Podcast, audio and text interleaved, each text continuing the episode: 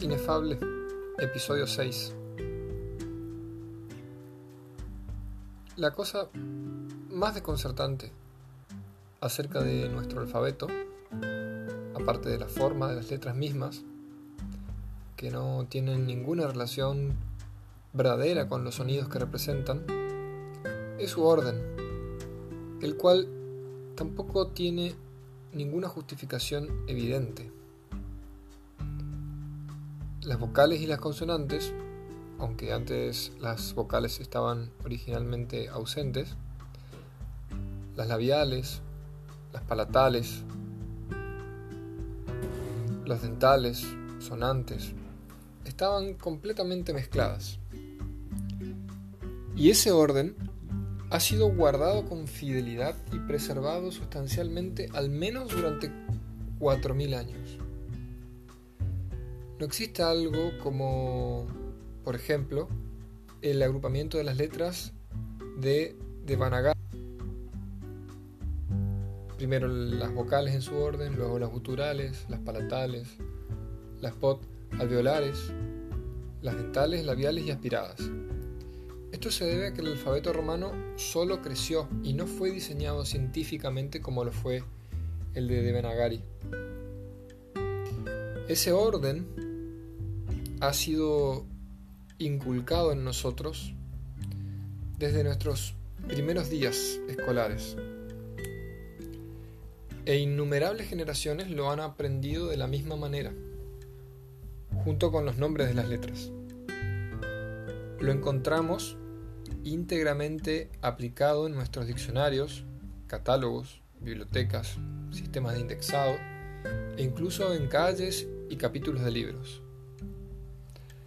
Ha sido muy conveniente para deletrear usando los nombres propios de las letras.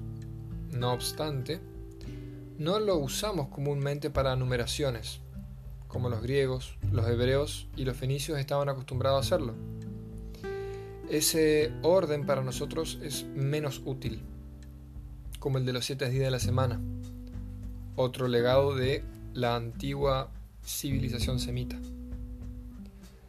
Han habido muy pocas interpolaciones, si hubo alguna. Apenas algún movimiento o cambio, por ejemplo, el de la letra G puramente latina, y algunas adiciones al final para que el alfabeto griego termine con la omega y el nuestro con la z. Pero el orden antiguo ha sido largamente conservado, con pocas excepciones, en sus varias ramificaciones. La razón para ese orden no ha sido explicada hasta ahora. Se ha señalado en vano a los nombres originales de las letras mismas, puesto que están mejor conservadas en griego y en hebreo, pero ningún motivo satisfactorio ha sido dado para esa agrupación tan peculiar y rígida.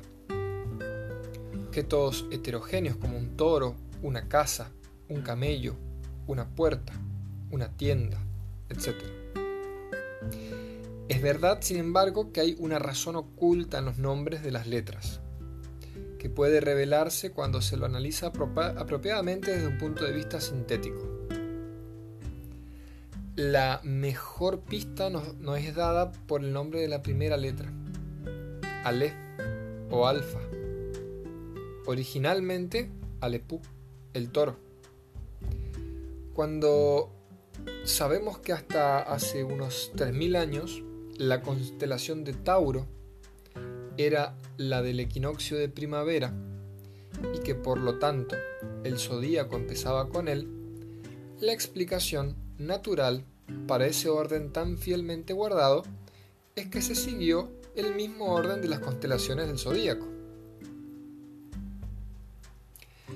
En la forma de nuestra letra A podemos todavía reconocer la cabeza de un toro o la señal astronómica de Tauro. Basta con girarla al revés. Este no es un ejemplo aislado pasando el medio del alfabeto, encontramos un grupo de tres letras seguidas.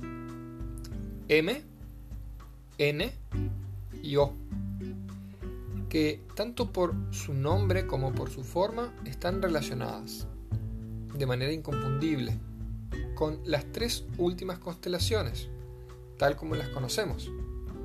Acuario, Piscis y Aries. M o Gemaim son las aguas. N, de forma semejante a Nun o Enaena, los dos peces. Y O o Ain para la constelación del ojo. Es decir, Aries, como fue llamada después. En un artículo escrito en Mondilingue se puede encontrar un intento por explicar las letras intermedias y siguientes, relacionándolas con las constelaciones celestes de tanto del zodíaco como las boreales, y las cercanas a esta, como la ballena y Orión. El número de las constelaciones principales no queda agotado de ninguna manera por esta lista. Es menos de la mitad. Esto solo puede significar que la numeración original de la que obtuvo el alfabeto debe haber sido usado apenas parcialmente. Debido a que debe haber sido extensamente conocido, debería ser encontrado de alguna forma en los registros de la antigua Babilonia o Sumeria. Es muy probable que este orden sea confirmado.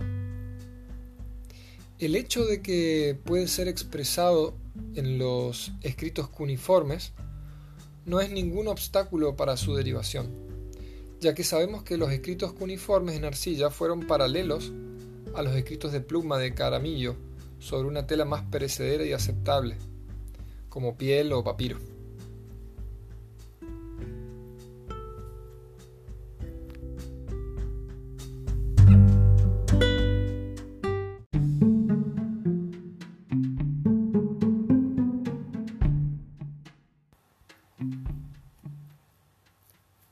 El nombre de las constelaciones y el número exacto de aquellas que son atravesadas por la línea elíptica podría haber cambiado de cómo se las contó y definió durante los primeros mil años previos a nuestra era, que son prácticamente idénticos a los nuestros. O, no siendo tan entendibles, sus nombres semitas pueden haber sido alterados y haberles asignado otro significado el cual, aparte de alguna razón astrológica, puede explicar por qué Géminis fue asociado con una casa y un camello o un cuadrado, la medida del ángulo recto, con cáncer, Géminis, o una tienda o puerta, fueron vistas en la constelación de Leo y una simple invocación o el pronombre femenino fue tomado para representar a la diosa madre o Virgo. Lo importante para justificar tal atribución o correlación es el hecho de que no tenemos más una lista descuidada de materiales más o menos inconexos, sino un todo orgánico, lo cual puede explicar el orden fielmente preservado y al mismo tiempo la monogénesis del alfabeto. Nada pudo ser mejor que las imágenes perfiladas en el cielo por las constelaciones más familiares para ser grabadas para siempre con nuestra escritura.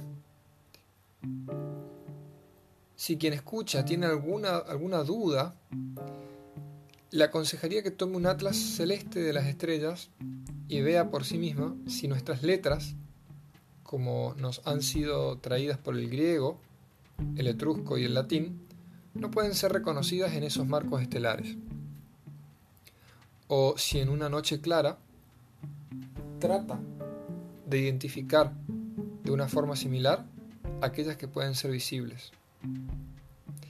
Mientras el zodíaco con el que ahora somos familiares inicia con Aries, la antigua constelación del ojo, y termina con Pisces, el antiguo zodíaco, como era apreciado aproximadamente entre 4000 a 1000 años antes de Cristo.